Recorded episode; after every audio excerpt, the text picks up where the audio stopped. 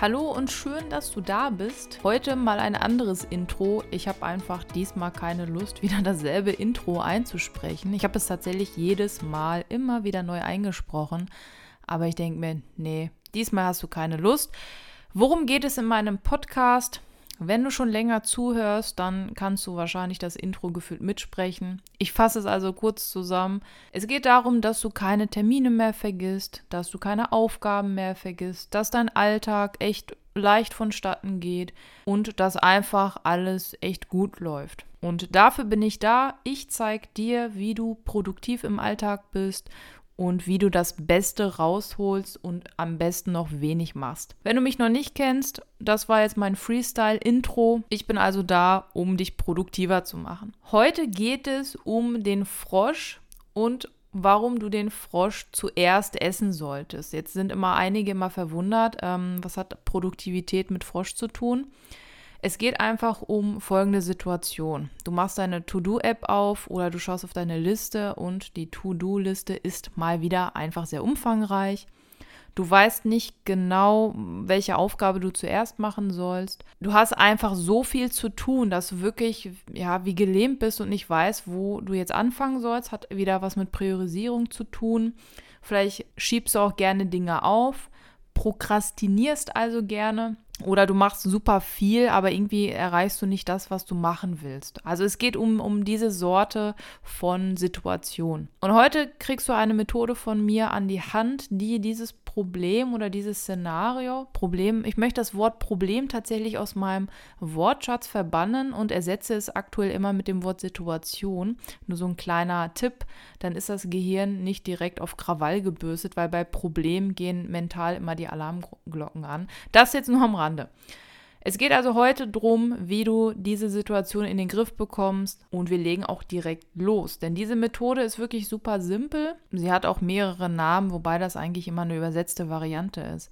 Die Methode heißt Eat the Frog oder Eat the Frog, Eat the Frog first. Auf Deutsch isst den Frosch. Ja, isst den Frosch morgens. Ähm, irgendwie so, wenn du also Produktivität und Frosch googelst oder Eat the Frog, dann kommst du auf diese Methode. Wie läuft diese Methode ab? Ist eigentlich ganz einfach. Du isst den Frosch. Du brauchst dafür gar nichts, außer eine Ansammlung an Aufgaben und die hast du hoffentlich in deiner To-Do-Liste. Und ich zeige dir jetzt genau, wie der Ablauf ist, weil mit einfach ja ist den dicken Frosch ist ja nicht geholfen.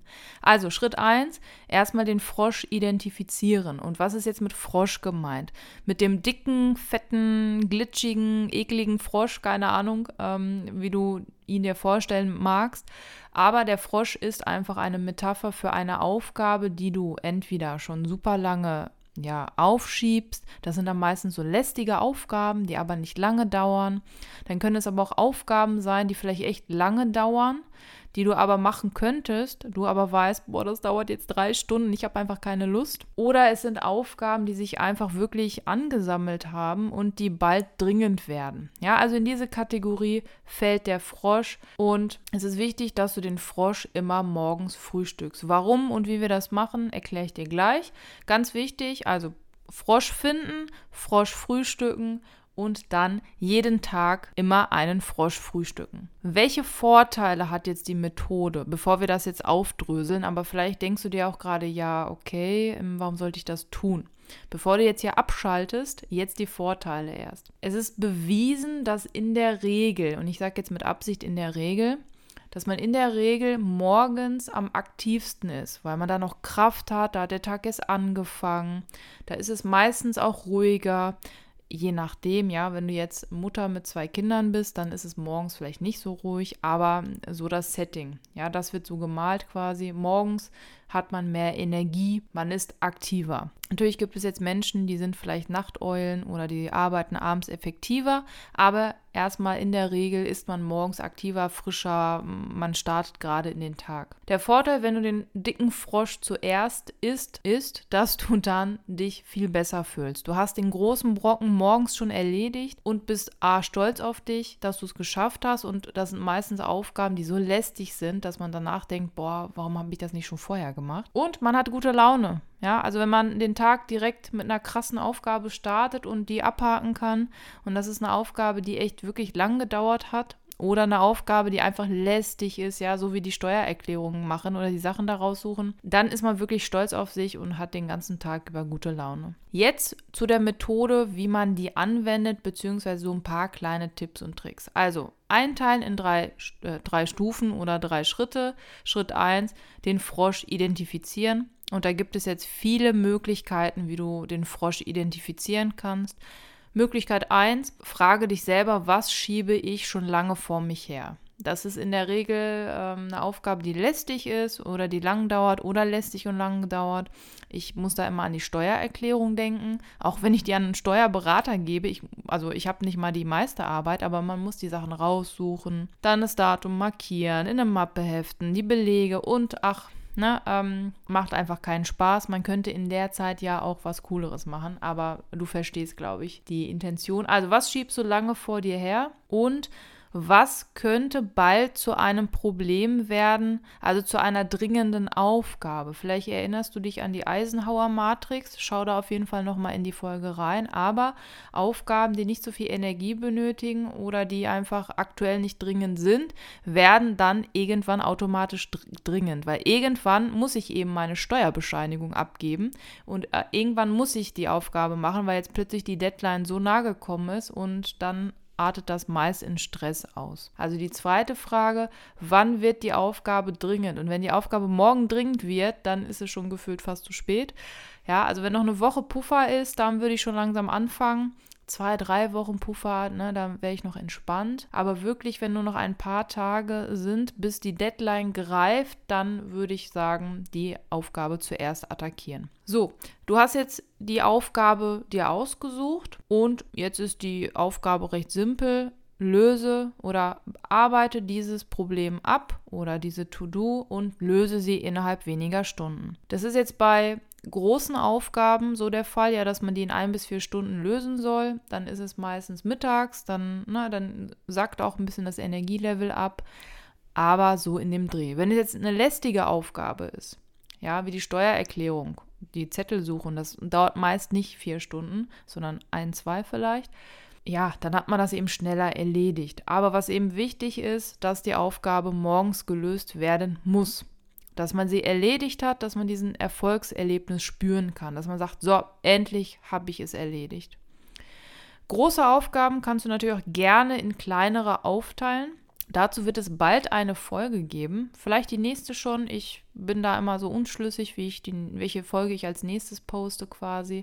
Aber ruhig große Aufgaben in kleine aufteilen. Ja, aus den Garten neu gestalten ähm, würde ich machen, Konzept überlegen, Materialien bestellen, Blumen aussuchen und so weiter. Das aber nur am Rande.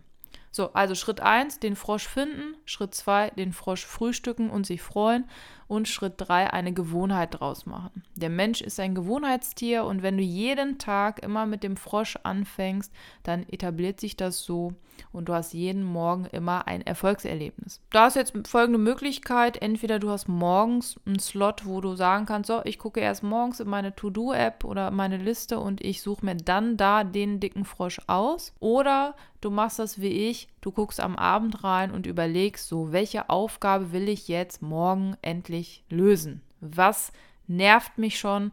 Ähm, wo versuche ich mich immer vorzudrücken? Ja, jetzt eine kleine Ergänzung. Was ist denn jetzt, wenn du zwei dicke Frösche hast? Dann einfach mit dem Frosch anfangen, der einem schwerer im Magen liegen würde. Ja, also einfach sich entscheiden. Das Wichtige an dieser Methode ist eben, dass man sich entscheidet. Was ist jetzt, ähm, wenn du ein Mensch bist, der morgens nicht in die Gänge kommt? Auch das gibt es. Diese Methode hilft eigentlich, aber es gibt Menschen, die, ja, ich habe mir jetzt die Aufgabe rausgesucht, aber die ist so groß und die dauert, ich habe keine Lust. Da kann man auch helfen.